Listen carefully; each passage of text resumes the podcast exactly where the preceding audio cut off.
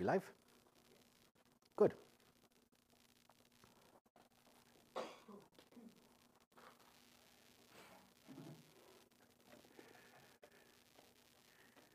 Buenos días. Gracias por estar con nosotros. Go ahead and jump to the next slide, Mr. O'Neill.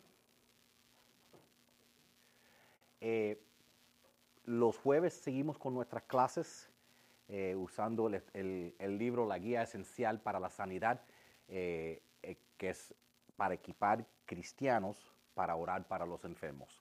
Entonces estamos haciendo eso los, los jueves ah, entre las 7 y como las 8 y media. Eh, si quieren participar y no pueden eh, ver las clases, si me avisan, yo les puedo, eh, como a María le estaba mandando lo- los videos de la clase, ah, pero si puede estar, obviamente es mejor porque ahí la, sabe, aprendemos mucho de, de la, después del, video. Eh, también eh, los, esta noche a las, ah, nosotros los reunimos entre las 6 y las 7, es cortico, tú sabes, no es un servicio de adoración, es un servicio de oración, tú sabes. Y entonces eh, oramos por las peticiones, es, ah, es siempre es menos de una hora, pero los invito que, que participen a eso si, si, ah, si quieren. Next slide. Ahora, la, la enseñanza de hoy va a ser una continuación de una enseñanza que tuvimos como hace tres semanas que se llamaba ¿Qué sucede después de cae fuego del cielo? Y entonces le puse la imagen ahí para que si no han visto esa, esa, esa prédica, que pueden ir a nuestro canal de YouTube y, ah, y ver la prédica, o si no, me mandan un texto y, y yo se lo mando a ustedes. Pero ah, le va a dar un trasfondo para esto. Pero de todos modos, yo les voy a dar un breve repaso y un poco de acla- aclaración. Eh, en ese en esa enseñanza miramos a la historia cuando el profeta Elías vino en contra 400 profetas de Baal. Y estos profetas, Baal era, es uno de los nombres del diablo. Y, y estos profetas estaban bajo el control de una bruja que se llamaba Jezebel. Y, um, y, algo interesante, Elías el profeta se enfrenta contra 400 brujeros, hechiceros, y Dios muestra su poder, hace que fuego caiga del cielo y él mata a los 400 solo, ¿verdad? Acaba con ellos, con la ayuda de Dios, obviamente. Jezabel se entera. Jezabel dice, no me importa que mataste 400 hombres, yo te veré muerto de, hoy a mañana. Yo te voy a matar, yo misma. Jezabel era la persona más poderosa en Israel, era más poderosa que el rey. Y Jezabel, y vamos a verlo bíblicamente, Jezabel es un espíritu. Em, y cuando ella hizo esa declaración, ella no logró matarlo en 24 horas, ¿verdad? Pero ella, como es hechicera y como es un, un espíritu que tiene control sobre otros demonios, y nosotros tenemos que ser conscientes que hay un mundo espiritual y estamos en una guerra espiritual. Si, nosotros, si nosotros, eso fue parte de nuestra, lo que aprendimos el jueves, a veces la razón que la gente se quejan de Dios, ay, mira, este va a la iglesia y todavía le pasó cosas malas. Ah, si, no, si no tenemos, si, si no tenemos una cosmovisión de que estamos en una guerra, o si dejamos que alguien nos dé la cosmovisión que estamos en, que, eh, la cosmovisión del, plano. La cosmovisión del plano significa que Dios es soberano sobre todo y tú ni puedes desnudarse sin que Dios lo haya mandado. Entonces, cuando pasa eso, la gente le echan culpa a Dios por matar, por asesinar, por violar. Eso no es como trabajan las cosas. ¿ok? Estamos en una guerra espiritual. Si estuviéramos nosotros ahora en Ucrania o en Rusia, ¿verdad? Y un inocente, una bomba lo mata, sabemos por qué, porque estamos en una guerra. Y si tenemos esa, esa, esa cosmovisión, sabiendo que nosotros estamos en medio de una guerra espiritual, eso nos ayuda a entender por qué lo que no solo lo que vemos en la vida de Elías, pero lo que nos pasa en nuestra vida. ¿Cuántas veces nosotros hemos tomado un paso hacia adelante para el Señor y nos viene un mundo entero? Empezamos a ayunar, problemas más problemas vienen. Tratamos de diezmar, problemas financieros. ¿Por qué? Porque estamos en una guerra espiritual.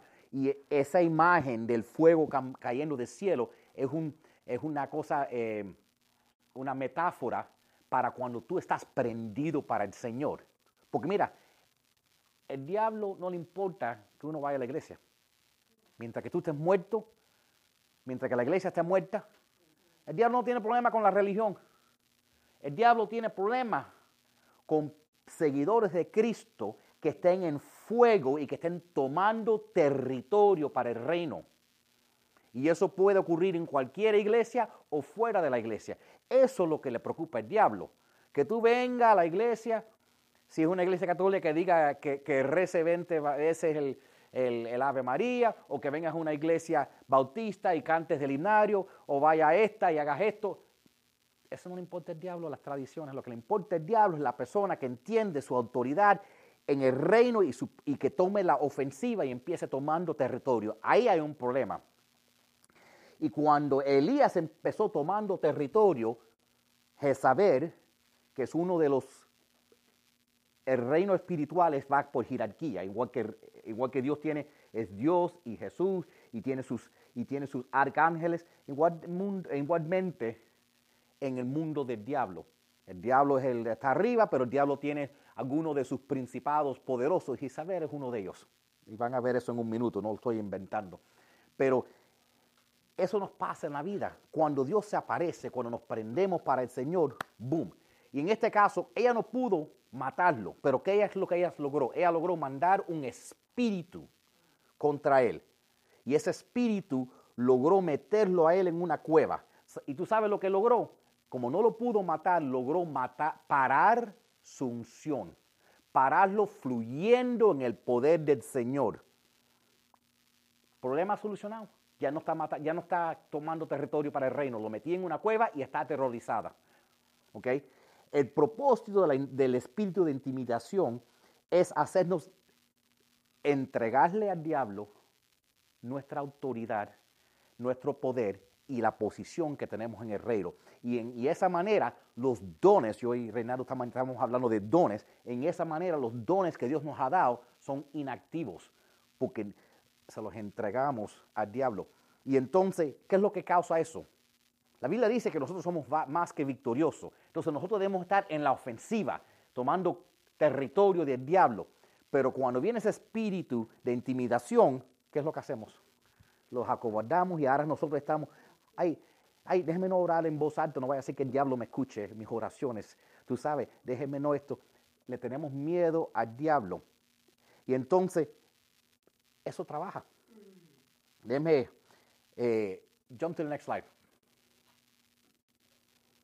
Bueno, el título de hoy se, se llama No llegaste hasta aquí para solo quedarte aquí.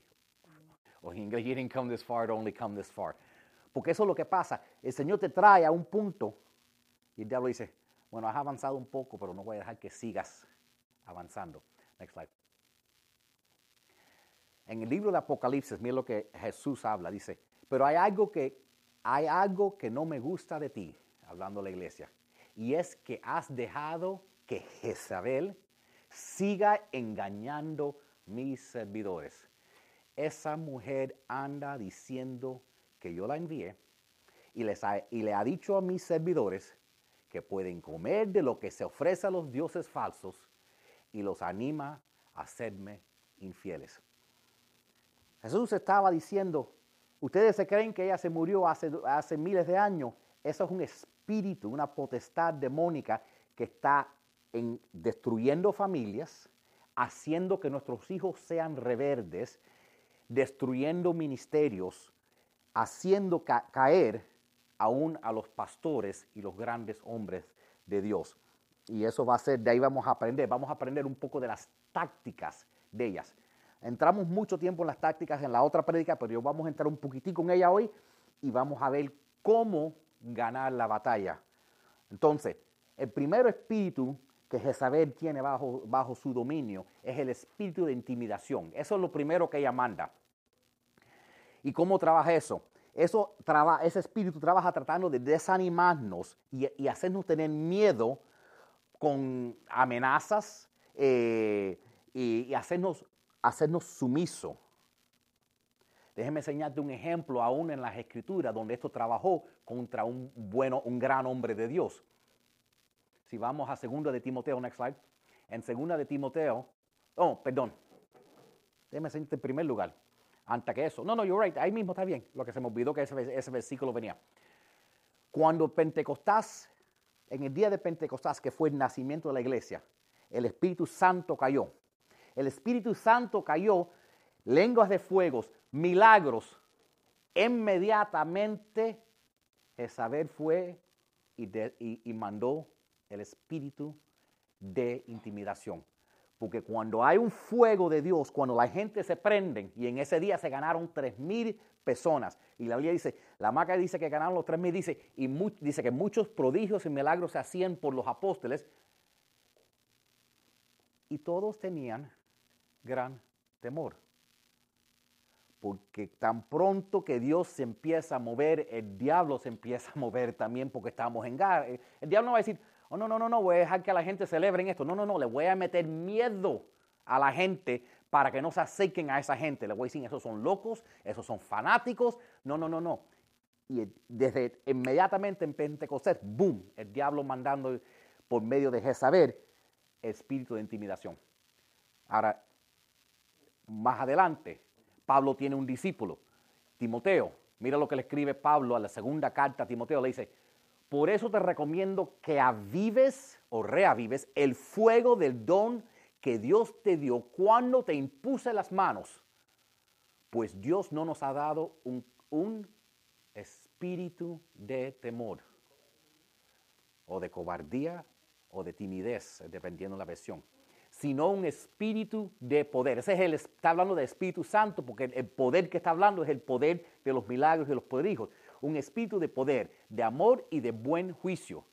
Y, sigue diciendo, no te avergüences, pues de dar testimonio a favor de nuestro Señor. ¿Por qué le está escribiendo esta carta a Timoteo? Es fácil. Porque Timoteo no estaba usando los dones que Dios le había dado. Cuando Pablo fue, puso manos sobre Timoteo, él recibió el Espíritu Santo y tenía dones. Pero tú sabes qué, Pablo está diciendo, oye, ¿qué pasó? ¿Qué pasó el fuego que tenías cuando recibiste ese Señor? ¿Qué, ¿Qué pasó ese fuego que tenías en tu corazón para servir al Señor? Oye, aviva esa llama. ¿Qué ha pasado? Porque no está quemando. ¿Y por qué no está quemando? Porque está intimidado. Porque es un víctima, una víctima de miedo. Y Pablo está diciendo, ¿quién te dijo a ti, Timoteo, que tú eres muy joven? ¿Quién te dijo que tú no eres digno de ser pastor? ¿Quién te dijo que tú no eres un líder? ¿A quién tú has estado escuchando? El regalo que yo te di y que te vi usándolo, ahora no está quemando porque te has puesto de acuerdo con el espíritu de timididad.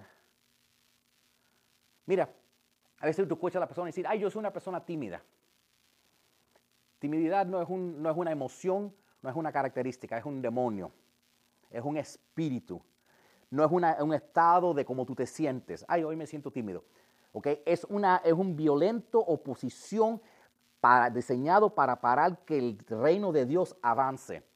¿Okay? Y a veces, ¿sabe lo que nos pasa? A veces ese espíritu de timidez nos hace pensar cuando el enemigo está haciendo algo, ah, quieren, uh, quieren contar, vamos, vamos, a ser feo para que ya que me este video lo van a quitar, lo van a poner en Facebook. Le quieren contar los rabos a nuestros niños cuando tienen en el kindergarten para que nunca sean hombres le quieren castrar a nuestros hijos, quieren, quieren, quieren lavarle el cerebro para que no sean personas. ¿Y qué? Bueno, vamos, vamos a quedarnos tímidos, no vamos a protestar y a lo mejor esto va a pasar.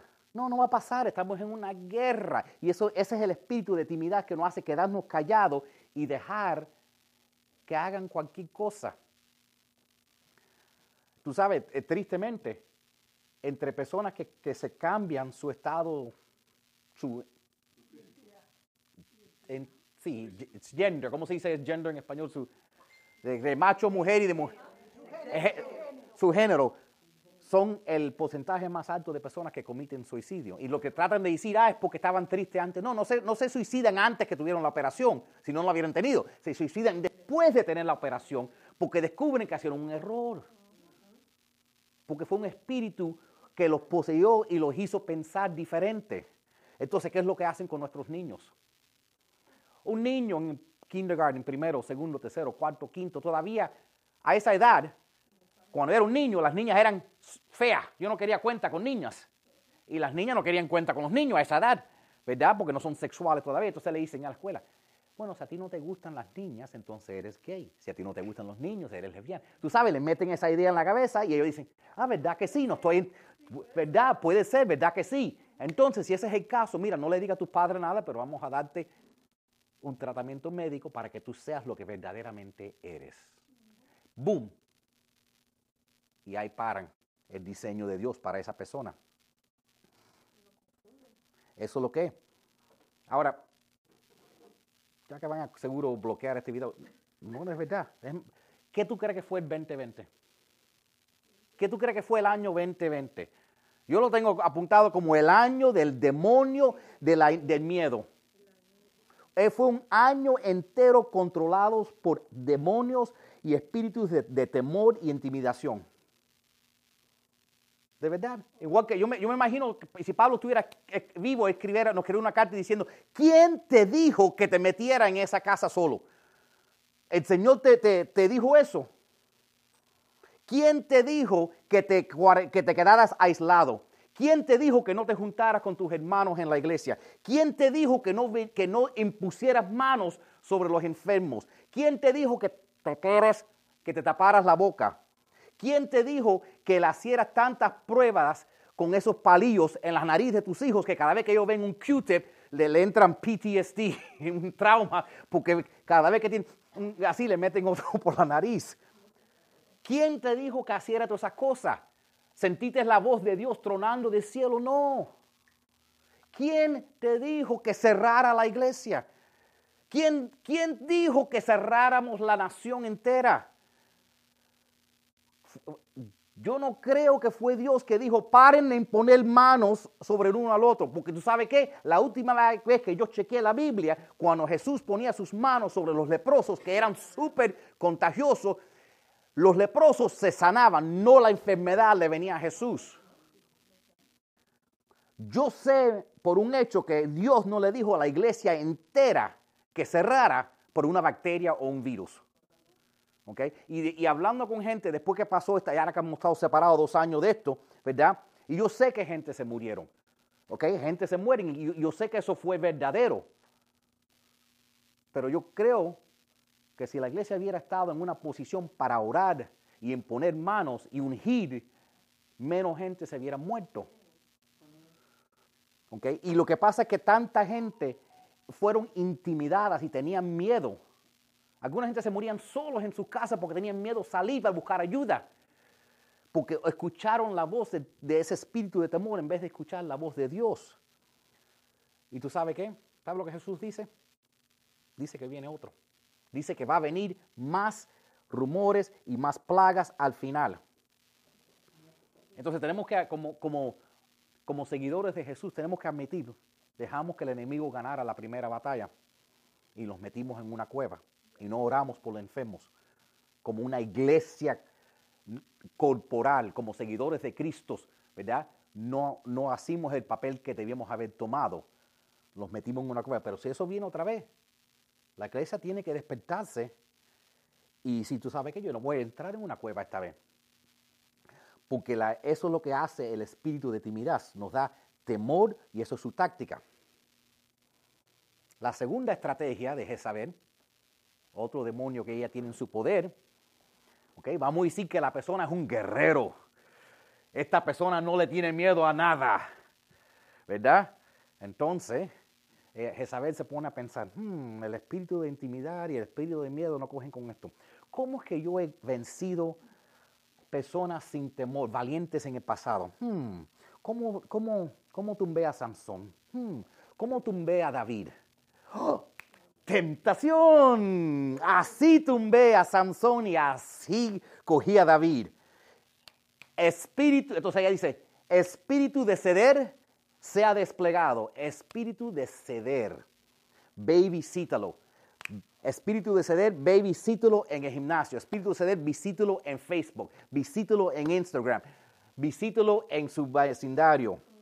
Grandes pastores han tenido que bajarse de sus posiciones por conversaciones que han ocurrido por las redes sociales. Hombres que eran guerreros en la fe, ¿ok? A lo mejor no se iban a ser tumbados con otra cosa, pero porque ese espíritu de ceder en lo que tú sabes que es correcto, ceder, compromise, ¿verdad? Eso trabaja todo el tiempo y tenemos que estar, eh, tenemos que saber que eso pasa. Mira, estas cositas, estoy muy agradecido por ellas.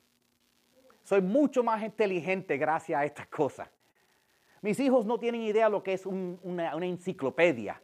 Que antes para poder hacer tus tareas o tenías que tener una enciclopedia, que es como 50 libros así, de enciclopedia británica, ¿verdad? Y costaba miles y miles y miles de dólares y los padres se pasaban la vida pagándolo. O tenías que ir a la biblioteca y pasarte meses visitando la biblioteca por horas. Hoy en día, boom, preguntas. Ahora, todo está aquí, ¿verdad? Ahora, tenemos que darnos cuenta que no todo lo que está aquí es verdad. Y eso es lo que la gente no se dan cuenta, que no todo lo que está aquí es verdad. ¿Ok? Eh, y otra cosa, ¿tú sabes algo de esto? Que a lo mejor no todo el mundo sabe. La persona que inventó esto no dejaba que sus hijos lo tocaran porque sabía esto, eso es como la fruta del bien y el mal, de sabiduría del bien y el mal. Aquí hay bueno, aquí hay, aquí hay sabiduría buena, pero también hay sabiduría mala, ¿ok?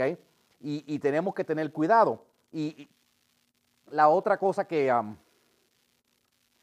mira, piensa, piensa un segundito. Eh, el, el, otro lugar donde empieza esta cosa es con el entretenimiento. ¿Verdad? El entretenimiento también nos coja, porque esto no solo nos educa, pero esto también los entretiene o, embobece. Pero piensa un segundito, vamos, a pensar como David, hombre de Dios, ¿verdad? ganador contra Goliat. ¿Tú crees que David se levantó un día y dijo, déjeme hacer una lista de cosas que yo necesito hacer para, para empezar cayendo de la gloria de Dios y empezar destruyendo mi vida? Déjeme ver. Eh, primero vamos a empezar a, decir, eh, déjeme mentirle al Señor, eh, homicidio. Eh, no, él no hizo una lista. Él no lo planeó. Él no, no una plan, David no tuvo planes de caer. ¿Cómo pasó? Probó algo y se dio, y probó algo y se dio, ¿verdad? Subió un día arriba al techo de su palacio y dijo, ah, a esta hora se baña la gente. Y entonces un día hizo así, miró a su Apple Watch y dijo, ay, mira la hora que yo creo que voy a salir a darle un caminadito por el techo porque ya sabía que a esa hora se iban a bañar las doncellas. ¿Ok? Y a lo mejor la primera dijo, ¡oh! Pero ya la próxima ya sabía. Y eso es lo que nos pasa. A lo mejor la primera vez en el internet o algo, vemos algo y ¡oh! Pero ya sabemos dónde encontrarlo la próxima vez. Tú sabes, a lo mejor la primera vez fue un accidente, pero ahora sabemos. Entonces, y, tú sabes lo que pasa, nosotros como cristianos estamos siendo entretenidos por las cosas que Jesús tuvo que morir en la cruz para. Y a veces pensamos, ay, solo una película, es solo una página de, de internet. Inmoralidad, brujería y eh, cosas. Entonces, imagínate, a veces la gente dice, y como dijo, los niños, los niños no pueden ver películas de Disney, los niños no pueden ver shows de Sesame Street. Los niños están teniendo sus mentes lavadas por Hollywood en vez de por las escrituras de Dios. ¿Por qué? Porque nosotros como padres estamos abriéndole la puerta a Satanás que entre en nuestros hogares. ¿ok? Y tú sabes lo que hacemos a veces. Le decimos a nuestros hijos, eh, papito, quédate en tu cuarto jugando Nintendo. Estas películas de mami y papi. Entonces, ¿qué le estamos enseñando? Está bien para que mami y papi vean esto que es incorrecto, pero no está bien para ti. ¿Ok? Y esto lo que es es una estrategia para que tú cedas en tus creencias, para que el espíritu que estaba quemando con fuego para Dios en ti se vaya apagando. Y yo, y yo, sé que, yo sé que esto es un poco profundo, ¿verdad? Pero si queremos verdaderamente seguir prendido para el Señor, ¿verdad? Entonces vamos a tener que hacer algunos cambios en nuestra vida, porque hay una cierta cosa que se llama entristecer el Espíritu Santo. Y tú, uno no puede, eh, vamos a decir, el sábado hacer cosas que entristen el Espíritu Santo y venir el domingo y esperar que, que recibas el bautismo en el Espíritu Santo, que recibas el don de sanidad, que estés lleno de arriba la llenura del Espíritu Santo y poder hacer milagros cuando lo acabas de entristecer la noche antes. Tú sabes, no, no trabaja así las cosas. ¿ok? Y, en, la iglesia, vamos a hablar de las iglesias, todos los, supuestamente seguidores de, Cristo, estadísticamente hemos caído bajo este espíritu de ceder. Estadísticamente, personas que asisten a las iglesias en los Estados Unidos no son diferentes en ninguna manera de las personas que no. Tienen el mismo porcentaje de divorcio, el mismo porcentaje de hijos sin padre, el mismo porcentaje de familias rotas, el mismo porcentaje de abuso, mismo porcentaje de pornografía. Somos igual. ¿Por qué? Porque ese espíritu de ser dice, prueba un poquitico, prueba un poquitico, prueba un poquitico. ¿Te gustó? Mira, un poquitico más. Y vamos cediendo en nuestras creencias, porque la palabra de Dios no es gris, es blanca y negra. Y entonces vamos cediendo y vamos cediendo y vamos cediendo. Y entonces ves esto en el televisor y ves esto en tu computadora y de todo pronto el demonio manda una mira, oye, esta te está mirando. Tercera táctica, es interesante, que, que Jezabel puede usar contra ti. Prosperidad. Si Jezabel no te puede asustar y si Jezabel no te puede tentar, Jezabel te va a comprar. o va a tratar de comprarte. ¿Por qué? para, despacito a despacito empezar cambiando tu apetito. Déjeme explicar. Porque si tú tienes un apetito para las cosas de Dios, ¿verdad? Entonces ella dice, ok, este tiene hambre para las cosas de Dios, este tiene hambre para el reino de Dios. Entonces, manda ese espíritu que habla con el, con el jefe que no es creyente y le dice, oye, dale un aumento a este muchacho, dale una promoción, ¿verdad? Y entonces, eh, porque necesitamos quitarle su, ponerle su atención más en su carrera que en la iglesia. Y entonces, Isabel dice, vamos a, vamos a, lo vamos a, llenar con plata. Entonces, todo pronto tú vas al trabajo y el jefe dice, mira, yo sé que eras el, en la posición entrada, pero ahora eres un gerente. Y tú dices, gloria a Dios, gracias. Ay, qué bueno lo necesito. Y Dios dice, yo no te lo di y tú dices, ay, ¿verdad que hacía falta que los niños ahora están empezando la, la, escuela ahora? Y Dios dice, ora y habla conmigo que esto no viene de mí. Y tú estás como, gracias a Dios. Y Dios dice, yo no hice eso. Habla conmigo de esa promoción. Hable conmigo antes que recibas esas grandes cantidades de dinero que están ofrecidos a ti porque es una trampa cómo trabaja la trampa.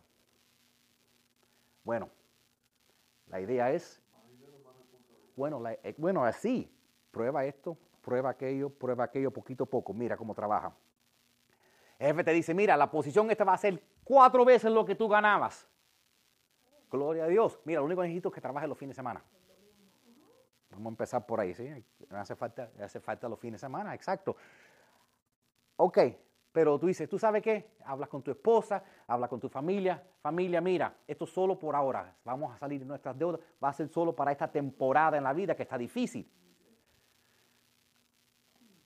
Ok, está bien, está bien. Oh, y después el jefe con el tiempo dice, mira, me hace, falta que también estés constantemente conectado al teléfono, estás on call. Ok, no problema. Después esa dice, dale otro momento, ponlo a los gerente de la región.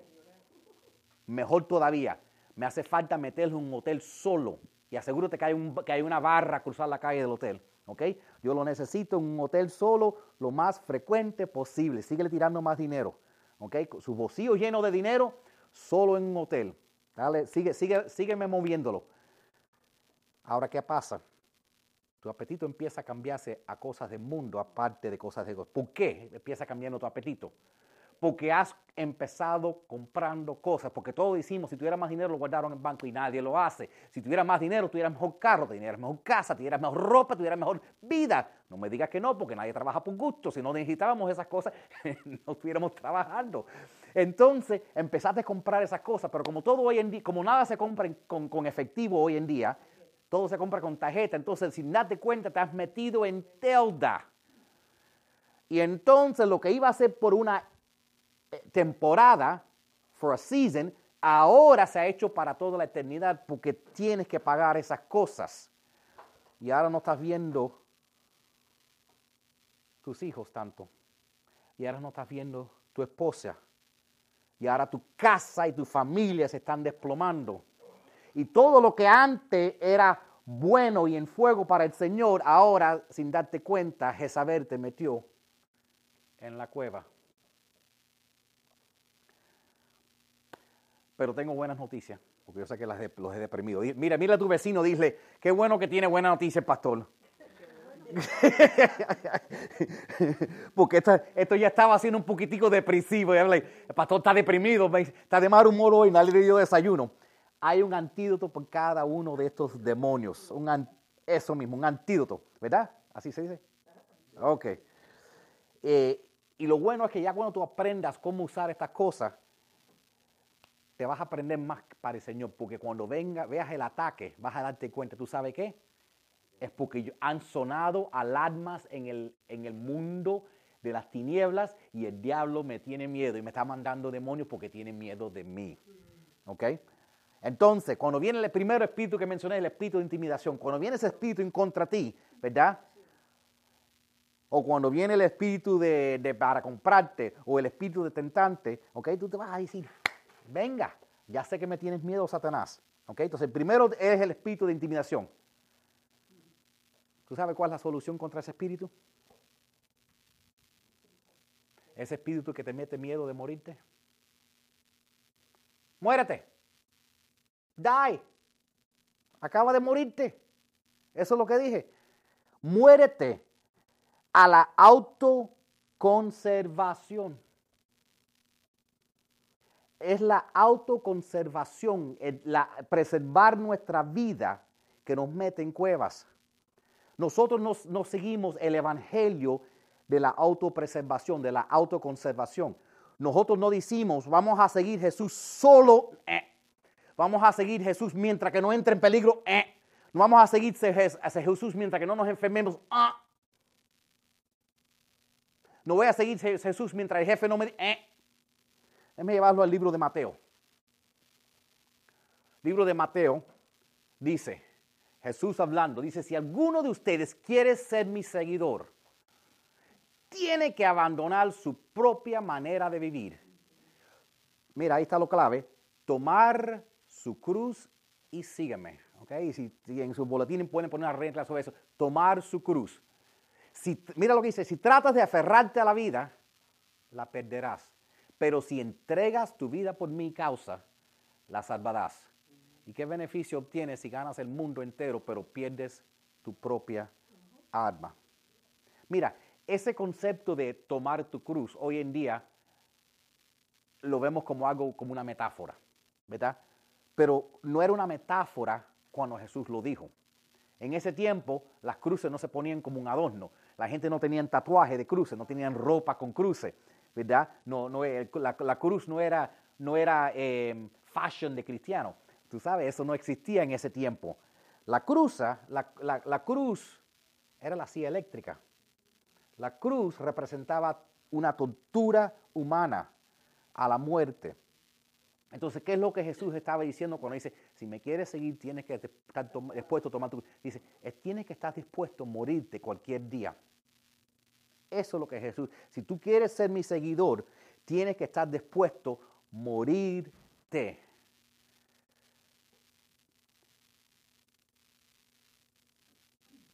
Y Jesús le dijo así a la gente. A la gente le decían, pero tengo que enterrar a mi papá, pero tengo que hacer. Y Jesús dijo, tiene que estar dispuesto a morir.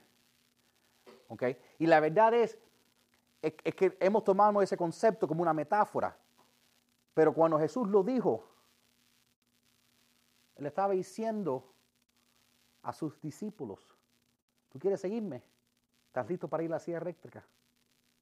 Porque no era una metáfora para Pedro. No fue una metáfora para Juan. Los, discípulos, todos fueron martirados, crucificados, quemados, serruchados a la mitad. No fue una metáfora para ellos. La, la, cruz no es una metáfora para mis hermanos y hermanas en la India en este momento que están siendo que están recibiendo persecución y están siendo arrastrados en las calles y asesinados si deciden seguir a Jesús. La cruz no es una metáfora para nuestros hermanos y hermanas en la China, en la Congo, en México, donde literalmente las gangas y los narcos están matando a la gente si siguen a Jesús. Y aquí los Estados Unidos estábamos aterrorizados de un virus cerramos la nación por un virus.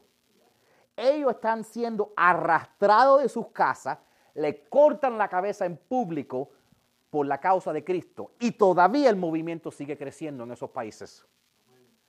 Hay algo que pasa en nosotros cuando tú haces un cambio y dices, tú sabes qué, yo estoy dispuesto a morir para Jesús. Yo voy a seguir a Jesús aunque pierda mi vida, aunque pierda la vida de mi esposa, aunque pierda la hija de mis hijos, te serviré Jesús porque yo no soy un cristiano de domingo, yo no soy un cristiano de concierto, yo no soy un cristiano de eventos. Yo te seguiré aún si es un lugar peligroso.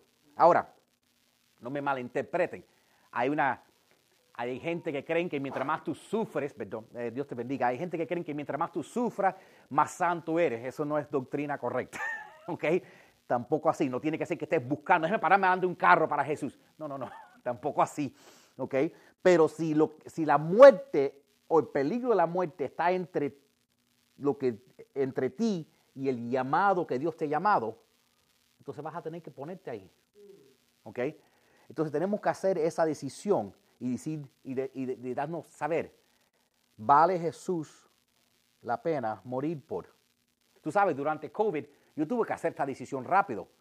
¿ok? Porque obviamente estamos, estamos diciendo cuántas docenas de miles de personas se estaban muriendo todos los días. Y había un individuo que me amó. Después había muchos más, pero el primer individuo que me amó y me dijo, pastor, tengo el COVID. Necesito que ores por mí. Y dije, claro, aquí mismo estoy en el teléfono. No, no, no. Necesito que tú pongas manos y me unjas con aceite, como dice la Biblia, para que sea sanado. Eso cuando yo tuve que decidir rápido. Que si yo creo en lo que creo, que si yo verdaderamente creo en la promesa de Dios, que si yo pongo manos sobre alguien, que si le unjo su cabeza, que van a ser sanos. Que si yo verdaderamente creo que quien está en mí es más grande que el que está en el mundo. Yo lo hice. Y yo oré por todo el mundo que tenía COVID. Y por la gracia de Dios, ninguno murió.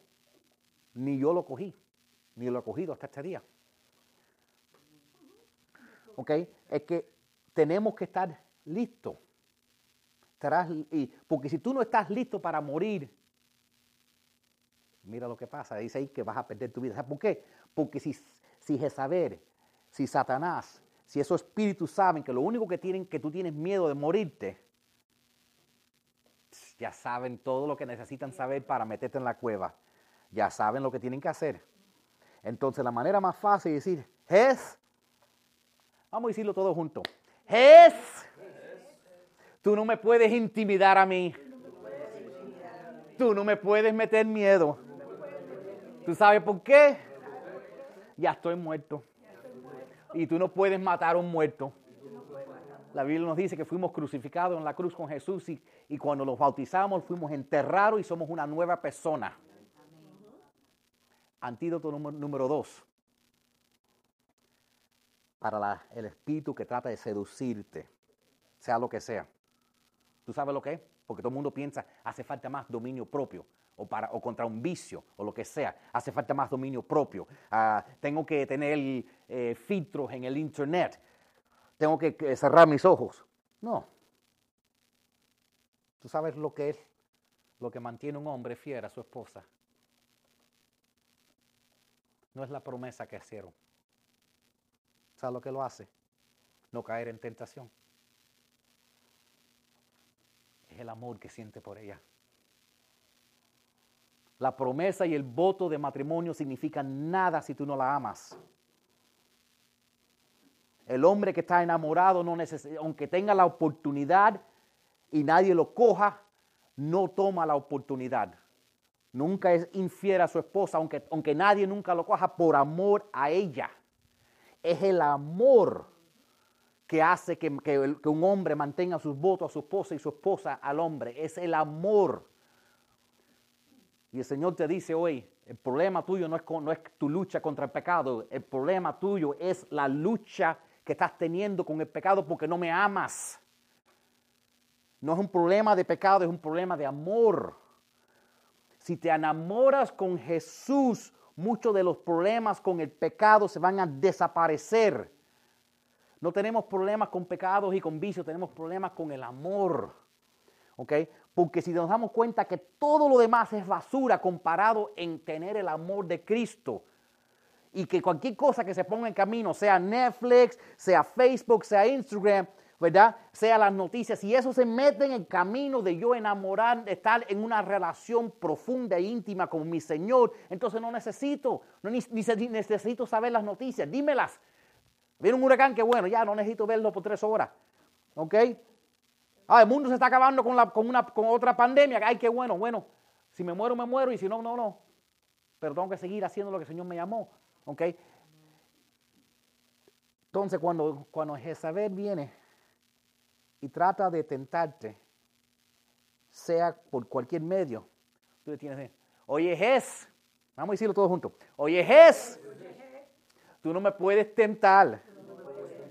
¿Por qué? Porque estoy enamorado. Estoy profundamente enamorado. Y nada me parece tan lindo como mi Jesús. Último antídoto. con, ese, con ese solamente te cambia la vida. ¿Ok? Este es un poco interesante. El de comprarte. El de comprarte. ¿Quién cae víctima a que lo compren? Who, gets, who can be bribed? El que necesita, el que está buscando riqueza, ¿verdad? ¿Quién es la persona más difícil que tú, que tú la compres? El que ya es un millonario, ¿verdad? Un billonario, que no le afecte, que esté rico. Tú no le puedes decir algo, mira, te voy a dar un billetico de, de 100 a un millonario. El millonario dice, ¿y qué voy a hacer yo con eso? ¿Qué voy a hacer yo con eso, chico? Exacto, si con eso con lo que limpio los zapatos en la mañana.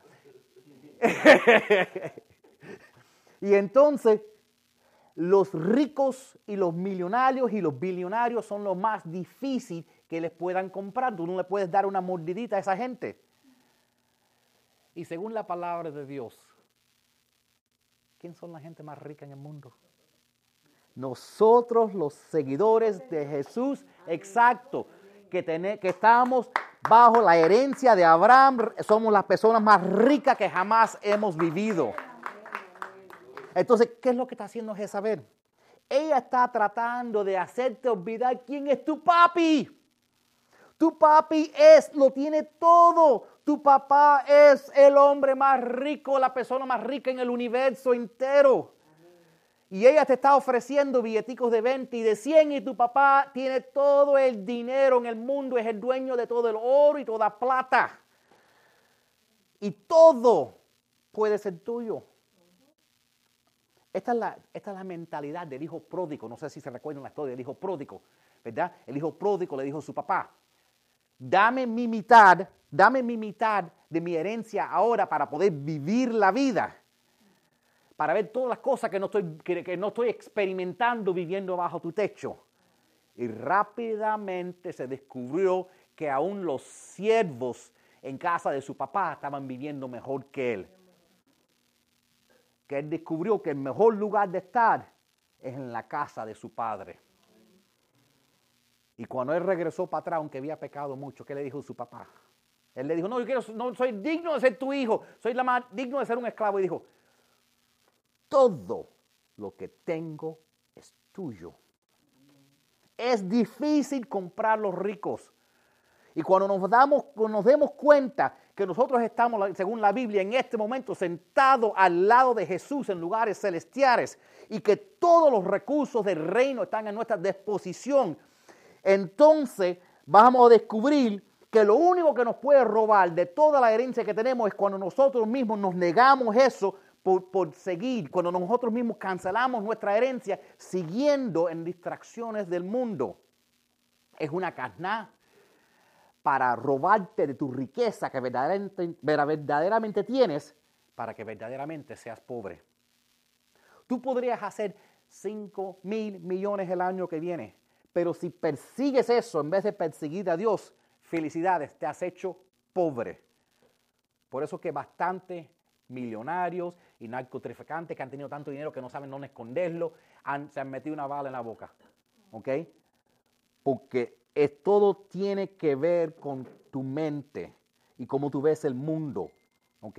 Y la idea que ella quiere es que tú corras detrás de ese dinero y que termines en una cueva porque tienes miedo que todo el mundo te quite el dinero, que te van a robar. Entonces, ¿qué le vamos a decir a Jezabel? Oye, Jez. Una vez más. Oye, Jez. Tú no me puedes comprar a mí. ¿Tú sabes por qué?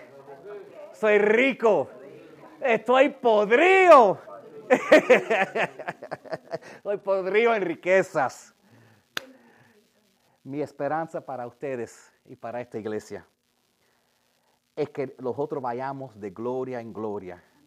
Que esas experiencias en la cima de las montañas, esos fuegos de avivamientos, no solo sean sostenidos en nuestros corazones, pero que prendan y que aumenten. Y que, lo, y que ese avivamiento que empieza en tu corazón se reparta y sea contagioso con tu familia, con la iglesia, con esta comunidad, con el vecindario, en todos los lugares que nosotros vayamos. Que nosotros nos quedemos fuera de las cuevas, que nosotros nos mantengamos en fuego para el Señor y que nosotros aprendemos de las estrategias del, enemigo y que esto entre en nuestra ADN. Que, que nos demos cuenta que nosotros no tenemos que pasarnos una vida huyendo del diablo, que no tenemos que andar huyendo del diablo y que si los otros, que esa es la, mentalidad que nos hace escondernos con temor en la cueva, ¿ok? Ese es mi deseo para ustedes, porque cuando tú cambias tu mentalidad y te das cuenta que en Jesús ya eres victorioso, vas a empezar dando fruto y más nunca vas a tener que esconderte en una cueva. Amén. Vamos a orar al Señor. Padre, en el nombre de Jesús te doy tanta gracia por permitiéndonos aprender como personas de, como Elías un hombre tan grande en la fe, tu profeta. Nosotros podemos aprender de todo lo que él logró, de todas las cosas que hizo correcto, porque él hizo mucho más cosas correctas de las que hizo incorrectas. Y Dios, uno de los, una de las cosas bellas de tu palabra, de tus escrituras, desde Génesis hasta Apocalipsis, es que tú nos permites aprender de los errores. Tú no escondes nada de nosotros. Tú nos permites aprender de los errores de las personas. Y yo creo que si Elías estuvo, estuviera delante de nosotros en este momento, él nos dijera, no te metas en una cueva como yo lo hice. Eso fue un error. Te doy gracias, Espíritu Santo, por mostrarnos las estrategias y las tácticas del enemigo que, que se usa para meternos en cueva. Te doy gracias por ayudarnos a ver las áreas de nuestras vidas donde quizás hemos bajado la guardia para que estemos listos Ayúdanos, Señor. Ayúdanos para conocer tu voluntad. Ayúdanos para caer profundamente enamorado contigo, para amarte, Jesús, sabiendo que ese amor, como dice tu palabra, ese amor cubre una multitud de pecados y que nos mantiene fuera de muchos problemas que podemos experimentar en la vida si solo nos enamoramos contigo. Ayúdanos para amarte tanto que estuviéramos dispuestos a morir por ti como tú hiciste por nosotros. Ayúdanos para poder hacer esa decisión, para decir, sea lo que sea que tú necesitas de mí, mi Señor, heme aquí. Ayúdanos para venir y entender la realidad de que ricos somos ya. Ay, mi Dios, oh my God, gracias porque somos tan ricos. Tú tienes todo, todo toda potestad, todo poder, todo recurso, todo está bajo ti y nada aparta de lo que dice nada, ninguna cosa buena no negarás a nosotros quien te, quien te amamos. Ayúdanos para no olvidar que somos ricos, para que cuando, la, cuando el, dinero de papel u otras cosas en este mundo empiecen a parecer tan atractivas delante de nosotros, nos recordemos que es nada comparado con lo que ya tenemos a través de ti.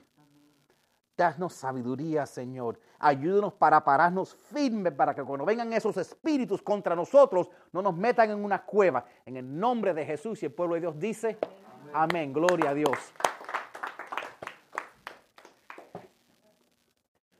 Put the uh, slide.